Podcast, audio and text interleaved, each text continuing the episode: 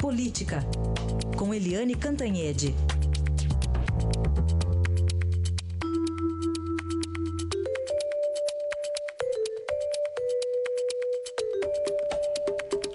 E o primeiro assunto, o começo da saída do PSDB do governo. Já saiu o ministro das Cidades, Bruno Araújo. Eliane, bom dia. bom dia, Raíssen. Bom dia, ouvintes. Pois é, a, toda hora a gente lê artigos, análises, etc., é, da sobre a importância do centro na política brasileira, né? Porque a gente tem, de um lado, o Lula, mais à esquerda, liderando as pesquisas de 2018, e do outro lado, o Bolsonaro em segundo lugar pela direita. E todo mundo fala da importância do centro, já que o Brasil é, historicamente, tradicionalmente, país de centro. Mas, em vez de centro, o que a gente está vendo é o PSDB construir o centrão, porque o PSDB vai se afastando do governo. Ontem saiu o Bruno Araújo das cidades, Agora ficaram três ministros. O Aloysio Nunes Ferreira, que é do, do Itamaraty, do Ministério de Relações Exteriores, o, a Luiz Linda Valois, do, dos Direitos Humanos, e o Antônio Embaçaí, da Secretaria de Governo, que faz a negociação, articulação política, né, negociação com o Congresso. Mas, enfim, é, um de cada vez vai saindo, é, e isso vai empurrando o PMDB para outros aliados e outras soluções, não de governo apenas, mas também soluções para 2018. O PSDB vai se isolando do PMDB, vai se isolando do governo Temer, e quem vai formar o centro com ele? Né? As forças de esquerda estão lá de um lado, as forças de direita estão do outro, e o centro em vez de estar sendo ocupado pelo PSDB, vai sendo ocupado agora, agora pelo PMDB, que se aproxima do tal do centrão aí, que é o PP, o PTB, o PSD, o PR. Então, professores e analistas, vocês falam no centro, mas o que está sendo construído é o centrão.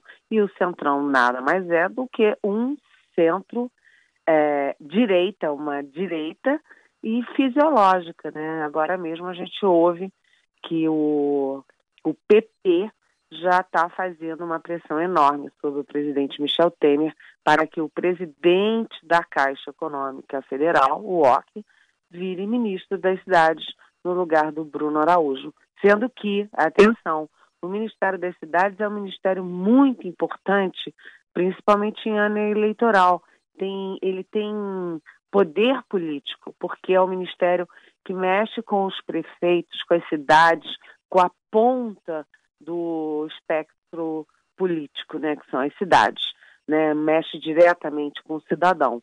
Então, o PSDB é, difícil entender é, o que está acontecendo no PSDB, além desse racha a céu aberto. Agora eles estão querendo é, que o Alckmin a nova guerra dentro do partido é em torno do Alckmin, porque o Geraldo Alckmin é o pré-candidato à presidência da República mais forte, o que está, enfim, tudo está indicando a favor da candidatura do Alckmin à presidência, mas ele simultaneamente é, também disputa a presidência nacional do PSDB em dezembro, na convenção do dia 9.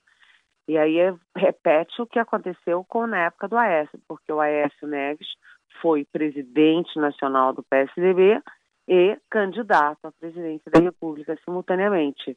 Mas agora tem muito tucano que acha que o Alckmin não pode acumular as duas coisas, ser presidenciável e presidente do partido. Mas com a Aécio pôde, né? Então, tudo no PSDB é bem sofrido, bem não é debatido, né? É guerreado. Isso às vésperas de uma eleição em que você tem essa polaridade de direita e esquerda e um centro completamente perdido e dividido, rachado e tal. Então, esse movimento do Bruno Araújo ontem é mais um passo do PSDB fora do governo e vai se acabando melancolicamente aquele sonho do início do, do, da gestão Temer, do mandato Temer, que era repetir-se o que aconteceu no governo Itamar Franco, que era o Itamar forte, ele fez o plano cruzado é, com os tucanos, né? os tucanos eram o braço forte do governo Itamar, e isso resultou na eleição do tucano Fernando Henrique Cardoso na eleição seguinte. Mas é, esse sonho foi um sonho de verão, porque o, o Temer não é o Itamar, o José Serra, que sonhava em ser o novo Fernando Henrique, não é o Fernando Henrique, o PSDB não é mais o mesmo PSDB, enfim, é, e naquela época também não tinha a Lava Jato. Então, nem um plano real para ser inventado. Então, a história, como já dizia o Marx, ele a, só se repete é, como desgraça ou como farsa. Né? Yeah. Bem, é, é, é, assim que o PSDB vai é, também, depois de é, é, derrubar o sonho de repetir o Itamar, vai derrubando também o sonho de ter um centro unido e forte em 2018. Tá bom, vamos esperar enquanto voa a pena para todo lado aí dos tucanos, né? Mas tem outro assunto que nos entristece muito, né? Essa degradação total aí. Hoje a gente observa mais um capítulo disso no Rio de Janeiro, né, Helene? Pois é, eu sou carioca, né? E eu fico olhando, eu fico pensando, uh, minha mãe mora lá, meu irmão mora lá. Eu fico pensando, o que que sobra do Rio de Janeiro, né, Heisen? É, hoje está lá a Polícia Federal fazendo mais uma operação no Rio, e aí agora o alvo é o presidente da Assembleia da Alerj, que é o Jorge Pisciani, o filho dele, aquele empresário é, do, do ramo de ônibus, que é o Barata, é, Jacó Barata. É, e aí você vê que o Rio de Janeiro é como o, o Sérgio Cabral, que está preso lá, né?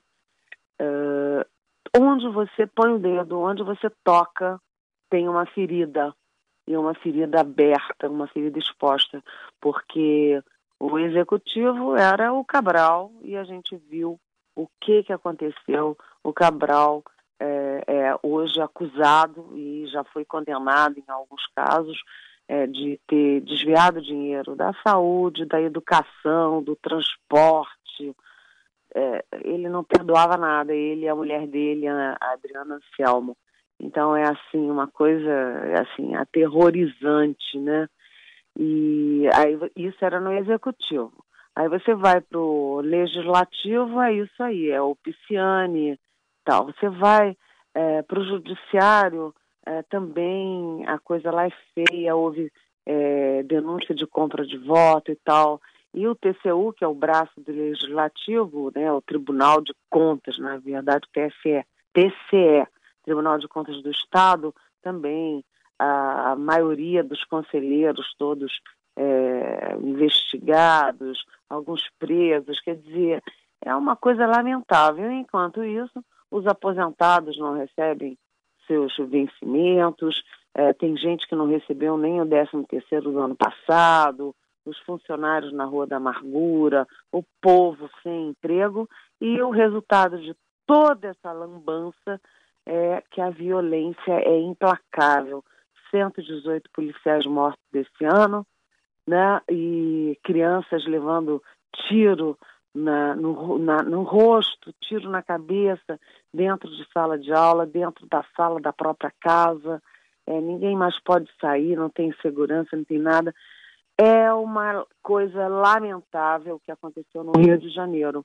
E eu não estou vendo nada sendo articulado em 2018 para corrigir os erros do passado e aí construir um futuro mais digno e melhor para todo mundo, né? Sim. A situação do Rio de Janeiro é uma coisa assim historicamente dramática, né? Certamente. Com, com tristeza a gente fala disso. Eliane, obrigado então e até mais. Até mais. Bom feriado.